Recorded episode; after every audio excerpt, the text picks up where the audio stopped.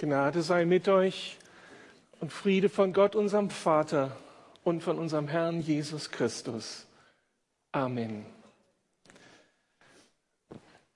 Am Morgen des 20. November, als die Medien das Scheitern der Jamaika-Verhandlungen verkündeten, war ich doch einigermaßen frustriert, betroffen und vielleicht auch besorgt. Wie sollte es weitergehen? Bis heute wissen wir nicht, wie es weitergehen wird. Aber in diesem Fragen, in dieser Verunsicherung las ich in meiner persönlichen Zeit vor Gott Psalm 93, das stand für diesen Tag an. Und da las ich Folgendes. Der Herr ist König und er ist herrlich gekleidet. Der Herr ist gekleidet und umgürtet mit Kraft. Fest steht der Erdkreis, dass er nicht wankt. Von Anbeginn steht dein Thron fest. Du bist ewig. Herr, die Fluten erheben, die Fluten erheben die Stimme, die Fluten erheben ihr Brausen. Mächtiger als das Tosen großer Wasser, mächtiger als die Wellen des Meeres ist der Herr in der Höhe. Deine Zeugnisse sind wahrhaftig und gewiss. Heiligkeit ist die Zierde deines Hauses, Herr, für alle Zeit. Ich möchte noch mal beten. Danke für diese Adventszeit, Herr. Und danke, dass du uns in dieser Zeit ermutigst, auch heute Morgen wieder ermutigst durch dein Wort. Hilf mir, dass ich ein guter Botschafter bin der guten Nachricht. Und hilf uns allen, dass wir gut zuhören, um das aufzunehmen, was du für uns vorbereitet hast. In allem seist du geehrt. Amen. Warum hat mich dieser Text so angesprochen? Vielleicht, weil auch hier der Ausgangspunkt eben ein Gefühl der Sorge, der Verunsicherung, ja der Bedrohung ist. Vers 3. Herr, die Fluten erheben, die Fluten erheben die Stimme, die Fluten erheben die Brausen, das, ihr Brausen und ihr merkt schon, wie in der Rhetorik dieses Psalms Sorge vor dem, was da kommen wird, im Vordergrund steht und man spürt förmlich eine wachsende Gefahr und damit eine wachsende Sorge. Dabei ging es damals in diesem Psalm nicht um einen drohenden Tsunami im Mittelmeer, sondern es muss sich um eine nationale, gesellschaftliche, ja politische Bedrohung gehandelt haben. So der Psalm. Ich muss zugeben, seit dem 20. November ist meine Sorge nun nicht weniger geworden. Im Gegenteil, sie ist mehr geworden. Nicht angesichts der äh, Situation, dass wir eine stabile Regierung finden müssen, sondern aus anderen Gründen. Dazu trug die Lektüre eines Buches bei mit einem reißerischen Titel. Höllensturz und Hoffnung warum unsere Zivilisation zusammenbricht und wie sie sich erneuern kann. Reißerischer Titel. Die Autoren dieses Buches sind alles andere als reißerisch und populistisch, sondern zehn namhafte christliche Wissenschaftler aus Deutschland.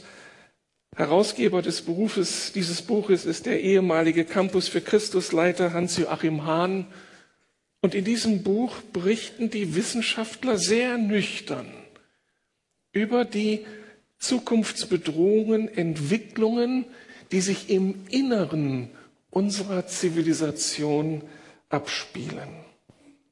Es geht nicht um die Konsequenzen aus der Erderwärmung oder aus den weltweiten Migrationsbewegungen. Das alles kann eine ganze Menge Sorgen bereiten.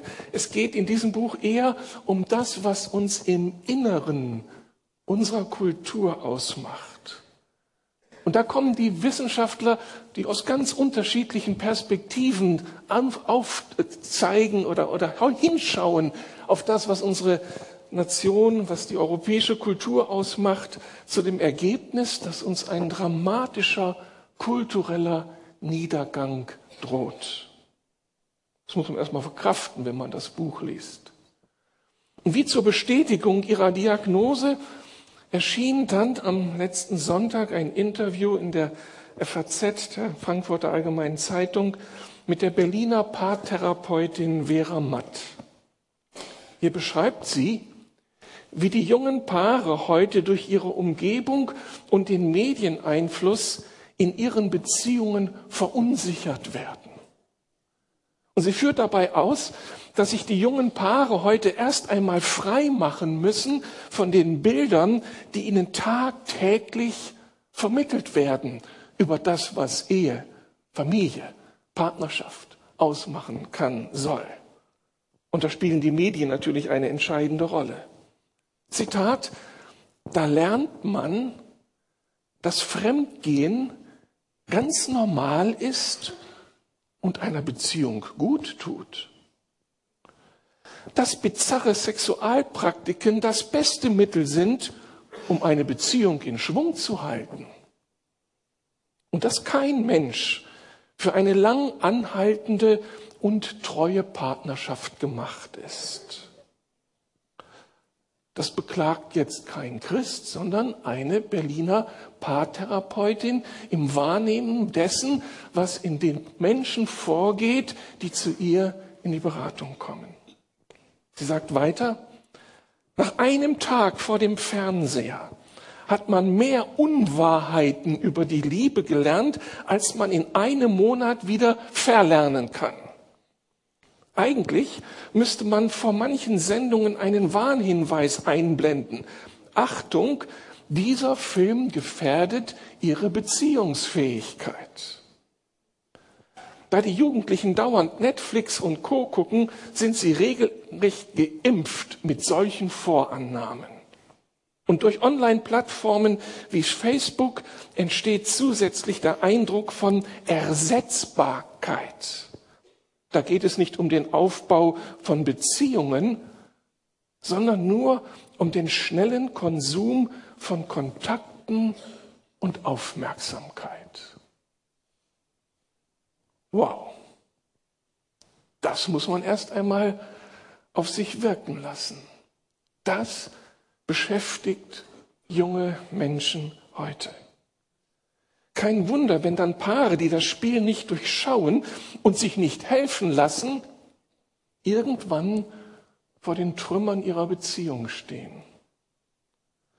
Und allein wenn wir dieses Phänomen ernst nehmen, und auf die kommenden Jahre hochrechnen, ahnen wir, dass sich diese wachsende Beziehungsunfähigkeit katastrophal auf das Verständnis von Ehe und auf das konkrete Miteinander in der Familie auswirken muss. Am Ende zahlen die Scheidungskinder die Rechnung und ziehen ihre Konsequenzen aus dem Erlebten. Und das Tempo dieser Fehlentwicklung steigt nicht langsam und linear an, sondern es entwickelt sich exponentiell. Und wenn wir irgendwann in die Kurve kommen, aus der Kurve rauskommen, dann springen die Zahlen und diese negative Entwicklung in Dimensionen hinein, dass uns Hören und Sehen vergehen wird. Im Ergebnis werden wir Millionen frustrierte Menschen sehen und einen riesigen volkswirtschaftlichen Schaden. Und zusammen mit den anderen Faktoren, die so bedrückend sind in unserer Gesellschaft, wird das den Niedergang unserer Zivilisation bedeuten. Nicht das Ende der Welt, aber den Niedergang der westlichen Kultur. Quo vadis Deutschland, Europa, Amerika? Jetzt könntet ihr heftig protestieren. Was sollen solche negativen Perspektiven an einem Adventssonntag? Es geht doch um Weihnachtsmärkte und Tannenbaum, um Lichterglanz und Gänsebraten. Und dass wir jetzt hier gute Stimmung verbreiten und diese nostalgischen Bedürfnisse der Advents- und Weihnachtszeit bedienen. Meine Antwort darauf, in den biblischen Texten, die dieser Festzeit den Inhalt geben, da geht es immer um die großen Sorgen in dieser Welt. Da geht es nicht um Nostalgie, um Festtagsstimmung, sondern in all den Texten, die um Weihnachten in der Adventszeit gelesen wird, da geht es immer um Krieg und Frieden, um Ungerechtigkeit und Leid, um Tod und Leben und um die Frage, wie bekommen wir Zukunft? Wir, unsere Kinder und unsere Enkelkinder. Und so lautet mein Thema völlig angemessen, Advent, Hoffnung in herausfordernden Zeiten. Und eines ist, glaube ich, völlig klar für uns. Wenn wir uns darauf einlassen, was biblische Sicht der Adventszeit ist und der Weihnachtszeit ist, dann kommt heraus, dass wir Christen es uns leisten können, die Fakten dieser Welt wirklich ernst zu nehmen. Wir können uns dem stellen. Wir können diese Gesellschaft anschauen mit all ihren Problemen. Wir können uns dem stellen, weil wir eine Perspektive haben, weil wir Hoffnung haben. Wir müssen uns nicht verstecken. Wir müssen die Probleme nicht verdrängen. Wir müssen die Situation nicht schönreden. Wir dürfen sie uns stellen. Das macht christliche Existenz aus. Das entspricht genau dem Geist der biblischen Texten. Psalm 93 ist für mich dann zu einem berechten Adventspsalm geworden. In Vers 3 hieß es, ich hatte das ja angesprochen, Herr, die Fluten erheben, die Fluten erheben die Stimme, die Fluten erheben ihr Brausen, und damit werden reale Gefahren beschrieben, die politischen und gesellschaftlichen Herausforderungen, die überfordern und die Angst machen. Aber dann gilt eben auch das andere. Mächtiger als das Tosen großer Wasser, mächtiger als die Wellen des Meeres ist der Herr in der Höhe. Das ist die gute Nachricht der Advents- und Weihnachtszeit. Da gibt es doch die eine Adresse, die eine Person, die mit diesen gegenwärtigen Bedrohungen und diesen düsteren Zukunftsaussichten nicht überfordert ist. Und das ist der lebendige Gott. Und diesem Psalm wird so schön gesagt, wie dieser Gott aufsteht und Königswürde nimmt, Autorität nimmt und Verantwortung nimmt, die Herrschaft antritt. Er ist der König ein herrlicher und kraftvoller König. An ihm brechen sich die Wasserwogen, die Chaosmächte, die Zerstörung und Verwirrung bringen. An ihm läuft das alles an und es erstirbt an ihm da, wo er das Sagen bekommt. Mit der Konsequenz, er bringt seine Leute durch. Und das galt damals und das gilt heute. Er bringt uns durch. Er baut sein Reich. Er schreibt Geschichte.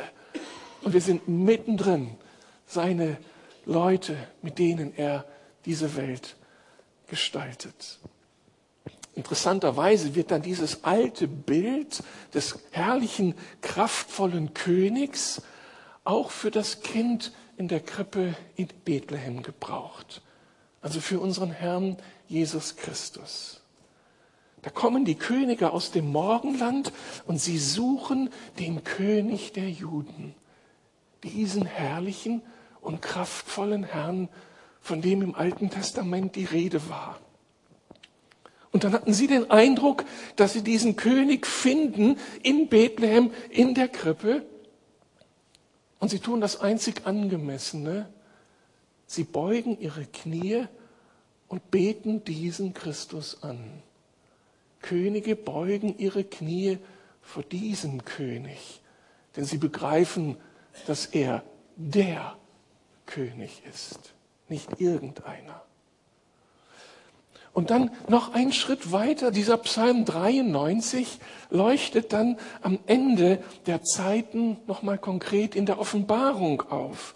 Offenbarung 19 wird dieser Psalm aufgenommen und wird deutlich gemacht, dass dieser König, der im Psalm 93 in alten Zeiten seine Herrschaft antrat, am Ende nochmal universell, universal seine Herrschaft antreten wird und es aller Welt sichtbar machen wird, dass da einer König ist. Ich hörte etwas wie eine Stimme einer großen Schar und wie eine Stimme großer Wasser und wie eine Stimme starker Donner. Die sprachen Halleluja. Denn der Herr, unser Gott, der Allmächtige, hat seine Herrschaft angetreten. Lasst uns freuen und fröhlich sein und ihm die Ehre geben. Seit Jahrtausenden haben diese Texte Millionen von Menschen Trost und Hoffnung vermittelt, mitten im Chaos ihrer Zeit. Das Kind in der Krippe, Jesus, ist Herr und König und schreibt seine Heilsgeschichte mit dieser Welt. Ihn kann niemand aufhalten. Bekomme ich immer ein Amen? Das ist gute Nachricht mitten im Chaos dieser Zeit.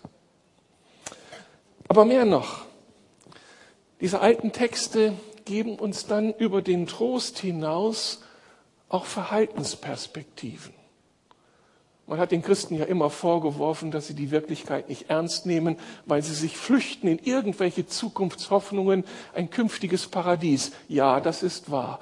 Wir glauben an etwas künftig Wunderbares. Aber das lässt uns nicht passiv werden, sondern das motiviert uns gerade eben hier und heute, die Realitäten nicht zu verdrängen und schön zu reden, sondern sie ernst zu nehmen und darauf zu reagieren. Und da hilft uns dieser Psalm. Wie reagieren wir auf diesen großen, starken, herrlichen Gott? Das Erste, was unser Text andeutet, ist in Vers 5a zu finden.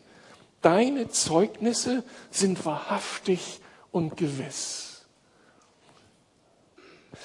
Das heißt, Gottes Offenbarung, seine Gebote, seine Ordnungen überdauern die Zeiten und sind Orientierungspunkt für alle Kulturen. Sie sind immer relevant. Das ist ja doch auch ein Phänomen. Die Bibel, das am weit verbreitetsten Buch ähm, der Geschichte, in allen Kulturen wird es wahrgenommen, in alle Sprachen übersetzt. Und überall orientieren sich Menschen an diesem Buch. Das geht seit Jahrtausenden so und betrifft Menschen aller unterschiedlichster Kulturen. Wenn wir das uns bewusst machen, dann könnte das wunderbare Konsequenzen haben für die jungen Paare, von denen eingangs die Rede war. Es ging ja bei ihnen um falsche Bilder, um falsche Erwartungen, um, um falsche Informationen, die ihr Verständnis von Beziehung, von Partnerschaft, von Ehe und Familie prägte. Sie werden zunehmend beziehungsunfähig, weil sie von diesen falschen Bildern und Annahmen geprägt sind. Demgegenüber stehen nun diese Zeugnisse Gottes, die wahrhaftig sind und die gewiss sind und die für alle Zeiten gelten. Die Wahrheiten der Schrift. Sie sind wahrhaftig und gewiss, immer aktuell, immer kraftvoll und lebenstiftend, immer heilend, versöhnend und wiederherstellend. Ihr Autor ist keine verletzte, frustrierte Person, die einige zerbrochene Beziehungen hinter sich hat und nun aller Welt meint mitteilen zu müssen, wie man Beziehungen am Leben erhält. Sondern die Wahrheiten der Bibel entspringen dem Herzen des lebendigen Gottes, des Liebhabers des Lebens, der Weisheit und Liebe in Person. Sie sind Aussagen des Gottes, der als der dreieine Gott seit Ewigkeiten in sich selbst Beziehung lebt. Als Vater, als Sohn und als Heiliger Geist. Er hat sich Beziehung gedacht. Er hat sich das aus ausgedacht, er hat es erfunden und er lebt es. Und wenn er sich äußert zu diesem Thema, dann kann man gewiss sein, daran kann man sich orientieren. Was ist das Geheimnis einer Ehe, die nach 40 Jahren immer noch glücklich ist? Es gibt einige unter uns. Wenn ich euch frage, wenn ich meine Frau und mich frage, was würden wir sagen? Haben wir einfach nur Glück gehabt? Waren wir ein bisschen cleverer als die anderen? Haben wir weniger Fernsehen geguckt?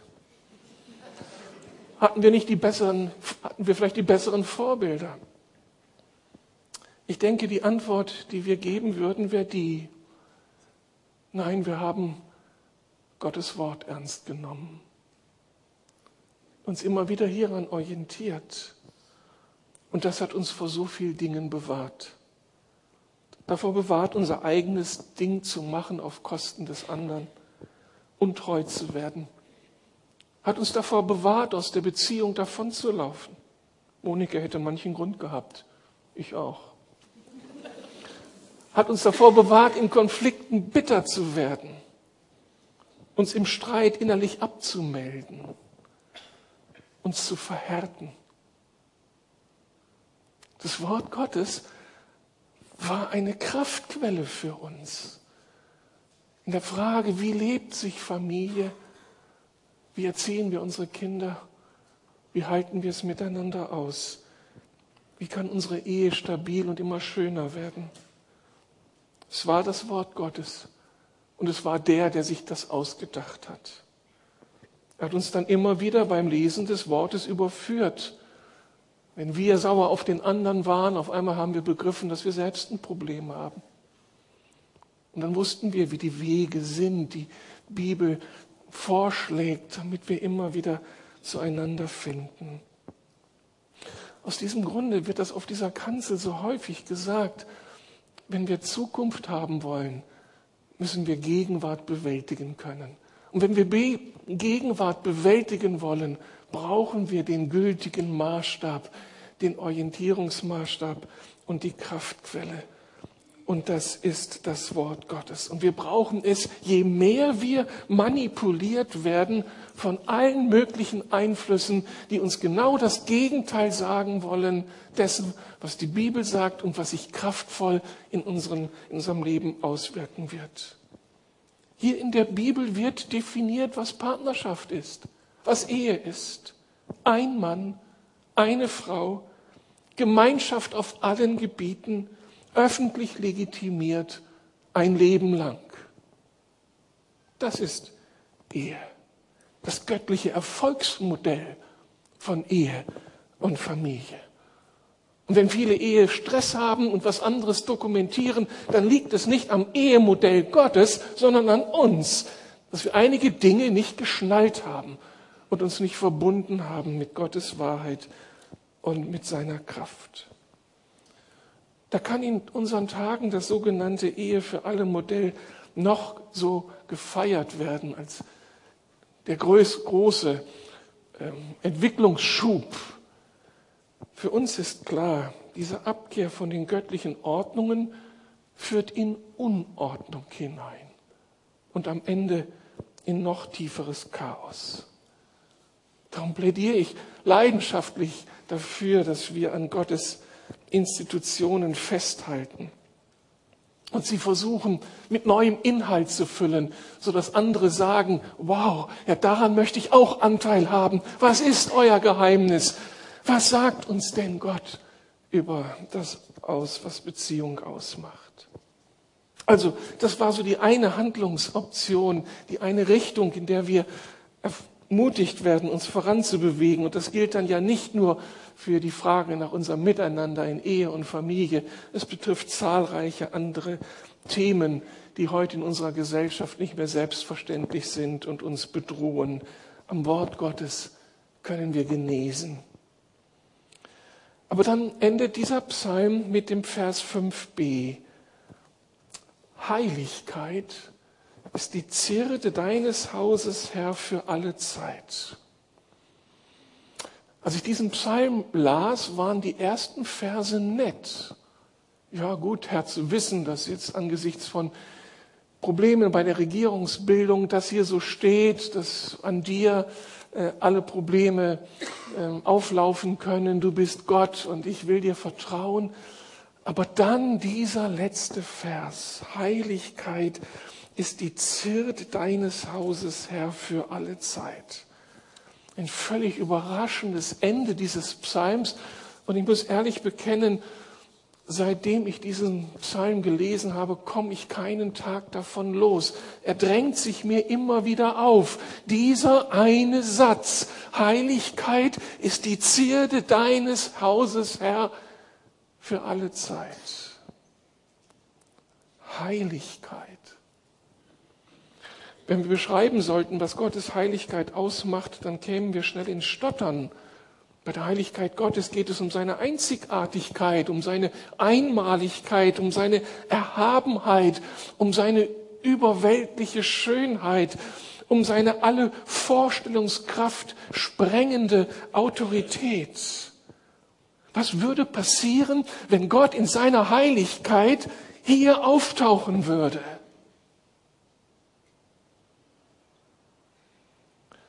Wer die Bibel kennt, ahnt etwas. Keiner von uns würde auf seinem Stuhl sitzen bleiben. Und wir würden alle das ganz, ganz große Heulen bekommen. Angesichts der Heiligkeit Gottes, angesichts der Schönheit, angesichts der Reinheit, die in Gott zu finden ist, würde uns sofort gezeigt werden, wo wir überall Probleme haben wie deformiert unser Charakter ist. Was ich noch alles in mir herumtrage an Neid, an Eifersucht, an Lieblosigkeit, an Unversöhnlichkeit. Es würde in einem Augenblick klar sein. Und keiner von uns wäre mit irgendeinem anderen beschäftigt. Der hat mir doch und die hat das doch gesagt. Wir wären unmittelbar vor Gott gestellt und wüssten, da ist ein Unterschied zwischen Gott und uns, der ist so groß, dass ich keine Chance habe. Wir würden verzerrt werden von der Heiligkeit Gottes. Kann man sich ganz schnell ausmalen, wenn das gilt, dass Gott der Schöpfer dieser Welt ist, dann muss er einer anderen Dimension angehören.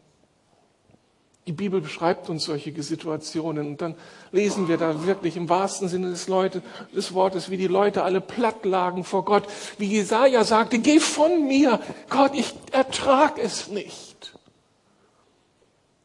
Heiligkeit ist die Zierde deines Hauses, Herr, für alle Zeit. Das ist hier ein Haus Gottes das hier ist auch ein Haus Gottes. Seitdem ich Christ bin, bin ich ein Tempel des Heiligen Geistes. Seitdem du Christ bist, bist du ein Tempel des Heiligen Geistes. Bist, bist du ein Haus Gottes in Anführungsstrichen. Und jetzt gilt für das Haus Gottes, für den Tempel Gottes, ob es nun hier ist, ob es in unserer Familie ist, ob es mit mir ist, in mir ist Heiligkeit, ist die Zierde deines Hauses, Herr, für alle Zeit. Was könnte das heißen? Hier kommt ein anderer Psalm ins Spiel, der mir am Anfang des Jahres, als ich in dieser Krise war im Krankenhaus, so wichtig wurde. Eigentlich feiere ich schon seit März Advent denn dieser Psalm 24, der eigentliche Adventspsalm, geht mir auch nicht mehr aus dem Kopf. Und da heißt es, ähnlich wie in Psalm 93, die Erde ist des Herrn und was darinnen ist, der Erdkreis und die darauf wohnen, denn er hat ihn über den Meeren gegründet und über den Wassern bereitet. Man spürt sofort, er ist der Chef hier. Und dann die Frage, wer darf auf des Herrn Berg gehen und wer darf stehen an seiner heiligen Stätte, an dem Ort seiner Gegenwart, in seinem Haus? Wer darf da stehen? Und die Antwort, wer unschuldige Hände hat und reinen Herzens ist. Wer nicht bedacht ist auf Lüge und nicht betrügerisch schwört. Wer nach ihm fragt und seine Gegenwart sucht. Wenn man sich das anschaut, hier werden alle drei Dimensionen angesprochen, die jede Existenz ausmachen. Es geht einmal um mich, um mein Herz, es geht um meine Beziehungen und es geht um die Beziehung zum lebendigen Gott. Und Heiligkeit hat etwas mit all diesen drei Ebenen zu tun. Wer unschuldige Hände hat und reinen Herzens ist, heißt das nicht, dass es darum geht, dass wir mit uns selbst ins Reine kommen, dass wir umkehren von den falschen Wegen, dass wir Vergebung suchen da, wo wir Schuld und Sünde mit uns herumtragen, dass wir dafür Sorge tragen, dass wir aus einem reinen Gewissen vor Gott leben können, dass wir unser eigenes Leben durch Gottes Gnade in Ordnung bringen. Wer hierher kommt, zu diesem heiligen Ort seiner Gegenwart, wo seine Heiligkeit die Zierde ist, wer kann es sich nicht leisten, mit Schuld herumzulaufen, die er nicht angeht, Sünde herumzutragen, die er nicht bekennen und bewältigen will. Das ziemt sich nicht für jemanden, der mit dem heiligen Gott unterwegs ist und der ihm hier begegnen will. Heiligkeit Gottes ernst machen hat was mit unseren Mitmenschen, mit unseren Beziehungen zu tun. Wer nicht bedacht ist auf Lüge, nicht betrügerisch schwört. Es geht also darum, einen Lebensstil zu entwickeln im Blick auf die Beziehungen, in denen wir unterwegs sind, ob es Familie ist oder Arbeitsplatz, Kollegen ist oder sonstige Beziehungen.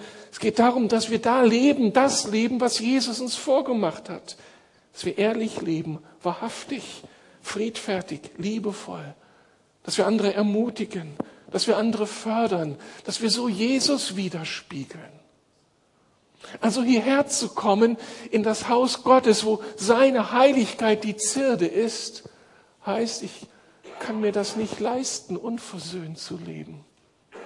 Ich kann mir das nicht leisten, mit, mit Brass im Herzen auf meine Schwestern und Brüder hierher zu kommen. Es geht nicht. Ich muss die Dinge klären.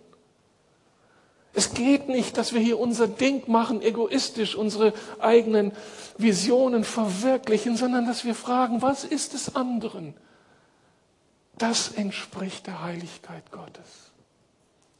Und das soll hier in seinem Haus zu finden sein. Oder wenn sich das Haus dann herunterbricht auf unsere Kleingruppen.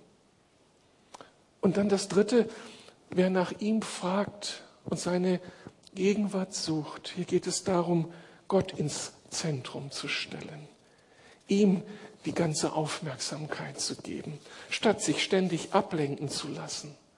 Es geht darum, gottesfürchtig zu leben, statt sich vor Menschen zu fürchten, wenn wir unterwegs sind, am Arbeitsplatz, in der Ausbildungsstätte. Es gilt nach seinem Willen zu fragen, statt nur nach der Erfüllung der eigenen Bedürfnisse und das zu verfolgen.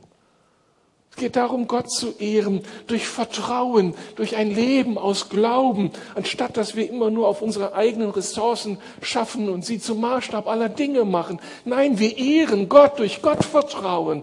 Das entspricht seiner Heiligkeit.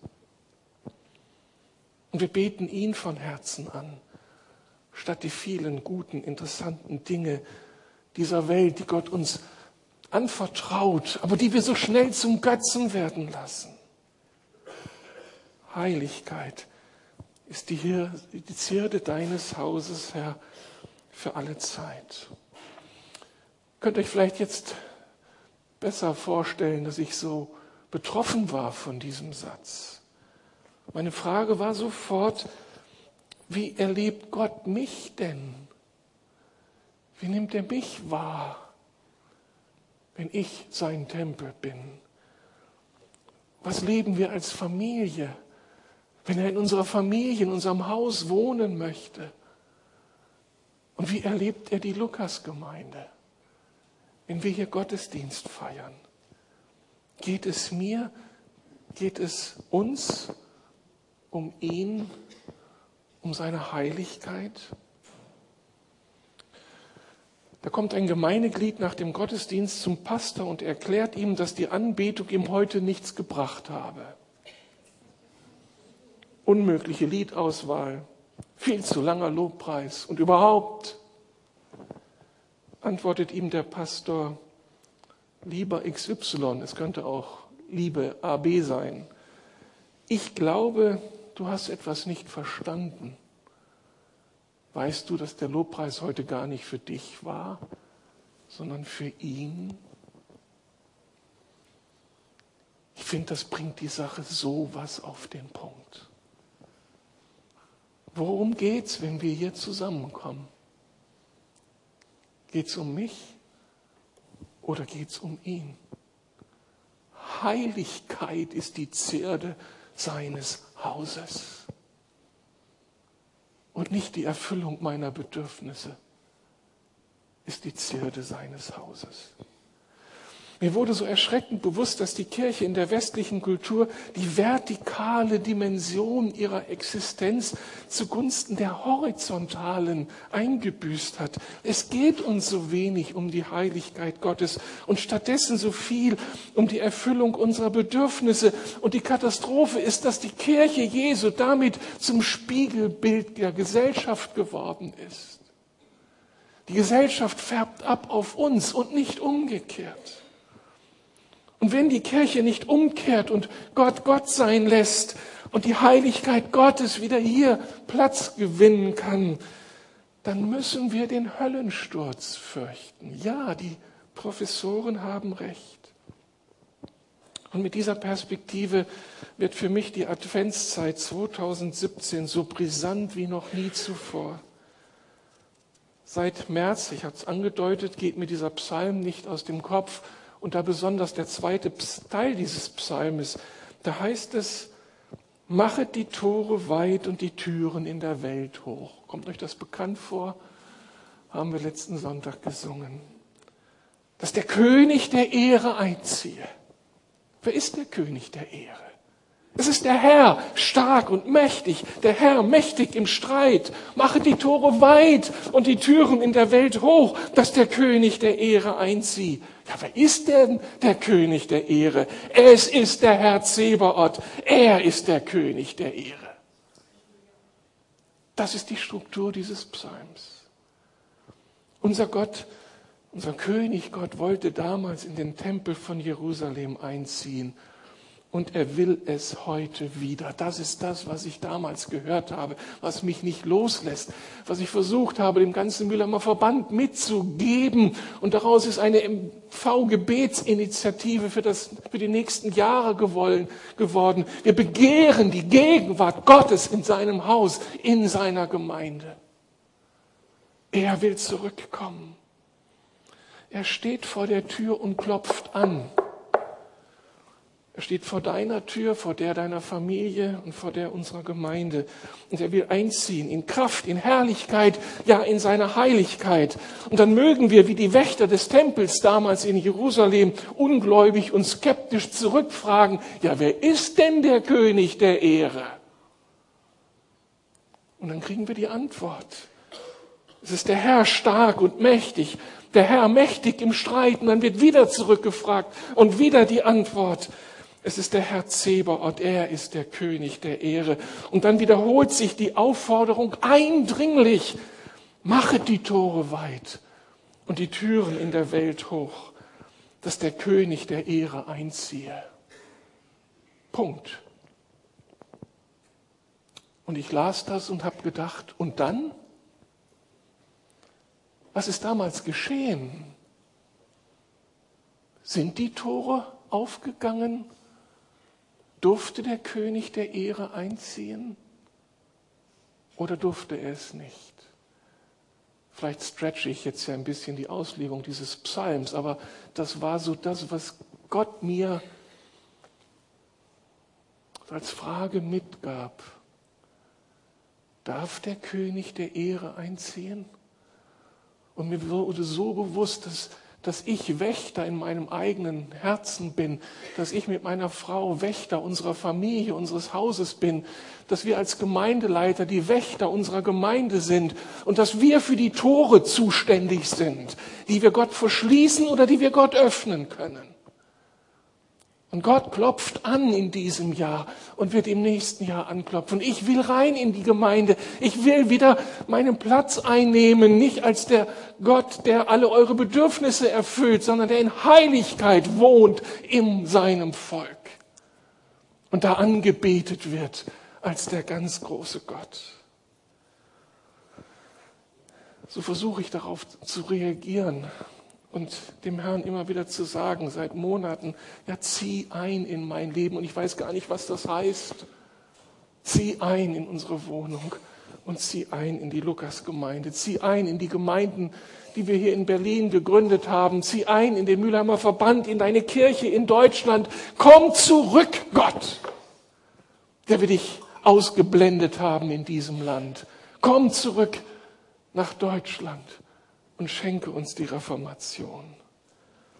Wenn er kommt, wenn er wieder Gott sein darf in unseren Kirchen, in unserem Land, wenn Heiligkeit die Zierde seines Hauses ist, dann hat dieses Land Zukunft. Wenn Gott kommt, dann wird er nicht wie so eine Zauberfee mit Zauberstab kommen und die Dinge anberühren, dann werden Funken fliegen und die Dinge werden sich verändern. Nein, was passiert? Dann wirst du, dann werde ich verändert. Dann, dann fangen wir an, ihm zu vertrauen und ihm zu glauben. Dann werden wir neu bevollmächtigt, neu gesandt. Dann werden wir da, wo wir leben, Zeugen von Jesus. Dann werden sich Menschen bekehren, überall in dieser Stadt. Dann ist dieser Traum, zehn Prozent der Berliner, die Jesus begeistert sind, kein Traum bleiben, sondern Realität werden können. Und das ist Hoffnung für unser Land. Aber wenn er nicht kommt, wenn er nicht seine Heiligkeit etablieren darf, dann weiß ich nicht, wie es geht. Ich möchte den Segen ernten derer, die ihm die Türe öffnen. Da heißt es mit Psalm 24 zum Schluss, er wird den Segen vom Herrn empfangen, der Gottesfürchtige, der scharf ist auf die Heiligkeit Gottes. Und er wird Gerechtigkeit von dem Gott seines Heils empfangen. Amen. Ich möchte unser Lobpreisteam nach vorne bitten. Wir haben jetzt noch eine Viertelstunde Zeit, um in diesen Liedern diesem heiligen Gott zu begegnen. Aber es könnte auch eine Zeit für dich ganz persönlich sein, wo du, wo du dir selbst diese Frage vorlegst. Wer bin ich vor ihm? Wenn ich sein Tempel bin, wohnt seine Heiligkeit in mir? Wohnt sie in meiner Familie? Möchte ich ihn neu einladen? Soll er neu den Pulsschlag geben? Soll er neues Leben wirken können? Darf er das? Was muss vielleicht ausgeräumt werden, bevor er einziehen kann? Aber nimm das als persönliche Anfrage an dich und gib sein, deine Antwort auf dieses Werben Gottes um uns.